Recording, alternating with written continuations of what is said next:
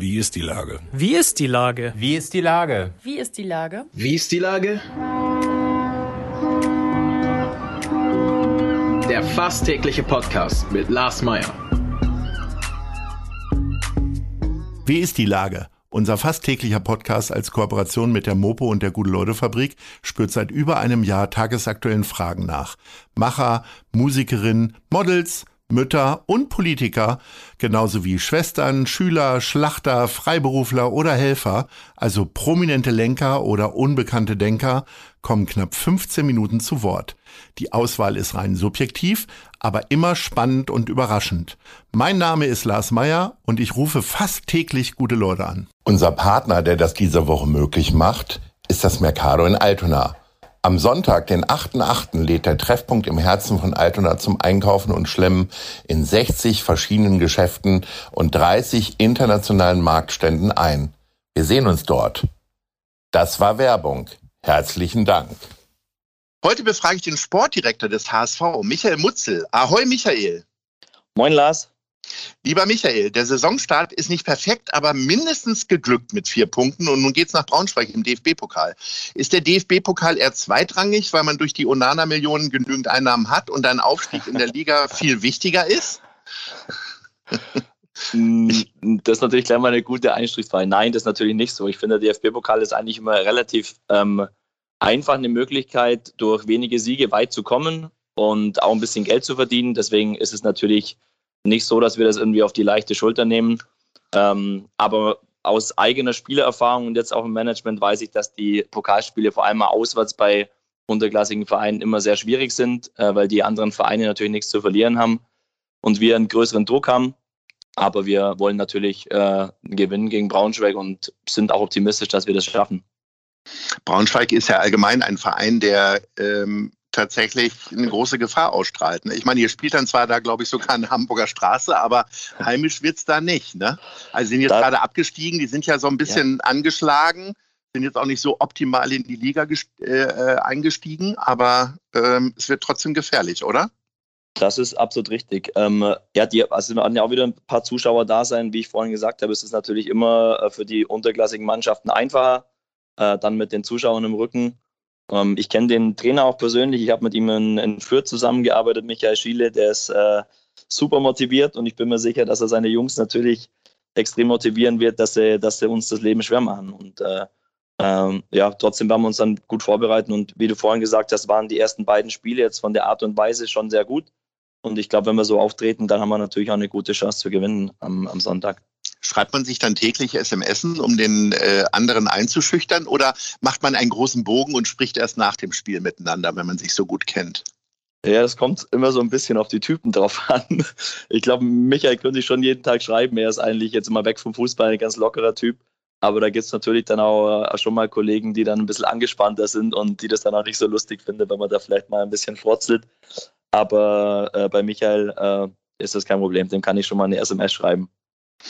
Wie ist das denn überhaupt mit SMS? Ähm, ich äh, kenne tatsächlich auch zwei, drei Leute aus dem Profifußball und ähm, ich, ich, sehe dann, wenn jeden Samstag dann mal ein Sieg eingefahren wird, äh, dass die Leute wirklich hunderte von SMS bekommen, weil sich jeder bemüßigt fühlt, wenn er die Nummer hat, denen zu gratulieren. Wie, wie viel SMS kriegst du denn dann nach so einem Sieg auf Schalke?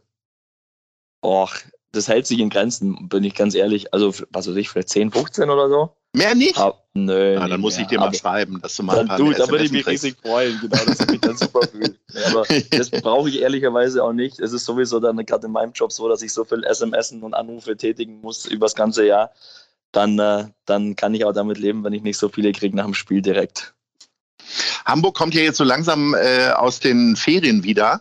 Äh, wann darf eigentlich ein Sportdirektor Urlaub machen? Also dann, wenn alle Urlaub machen, musst du ja quasi äh, durch die Lande ziehen und gute Spieler einsammeln. Ne? Wann ist dann, ist dann für dich jetzt im September mal was irgendwie zwei Wochen Gran Canaria angesagt oder wie läuft das?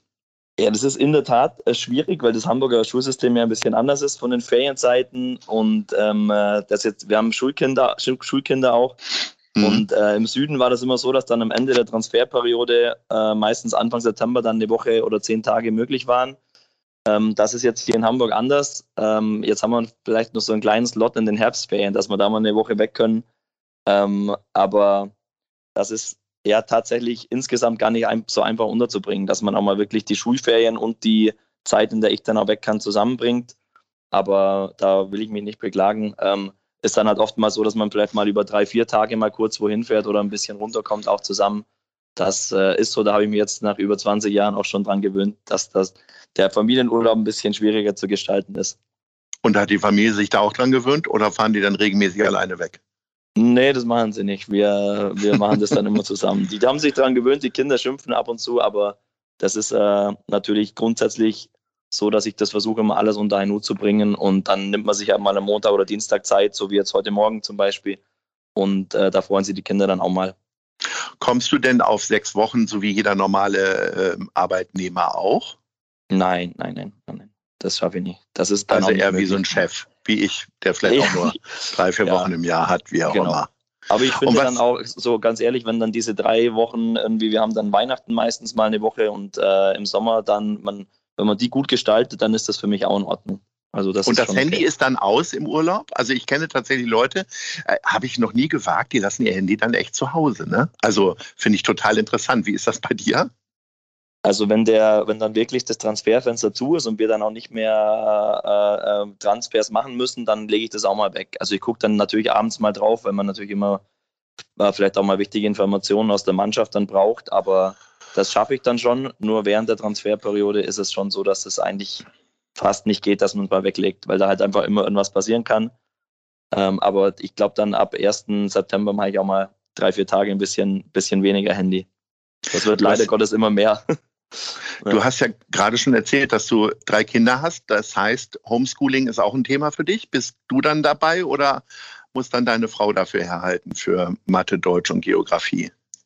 Ja, das war natürlich für uns schon eine extreme Zeit dann auch, ne? in dieser Hochphase, äh, wo dann wirklich alle drei Kinder zu Hause waren. Wir haben noch ein Kindergartenkind und meine Frau ist auch halbtags berufstätig.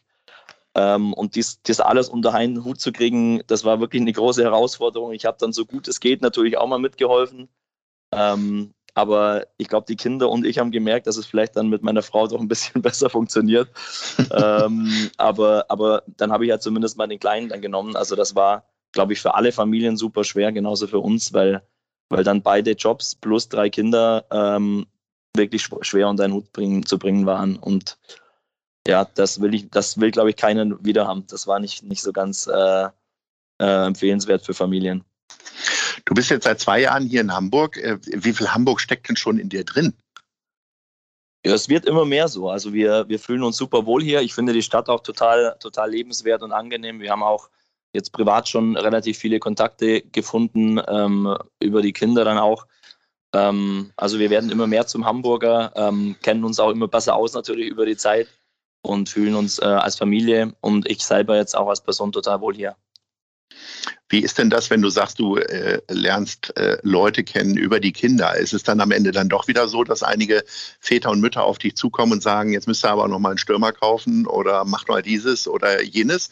Oder kannst du einfach relativ unerkannt zum, zur Kita oder zur Schule gehen? Ähm, also das ist was, was ich sehr gut finde hier, dass es eigentlich äh, sehr wenig vorkommt und dass Leute ein wenig ansprechen, auch auf Fußball. Ähm, ich glaube, hier gibt es auch so viele Menschen, die interessante Lebensläufe haben und in interessanten Sparten arbeiten. Das haben wir auch schon festgestellt. Da habe ich das Gefühl, äh, so ein Sportdirektor oder einer aus dem Fußball ist da irgendwie gar nichts Besonderes.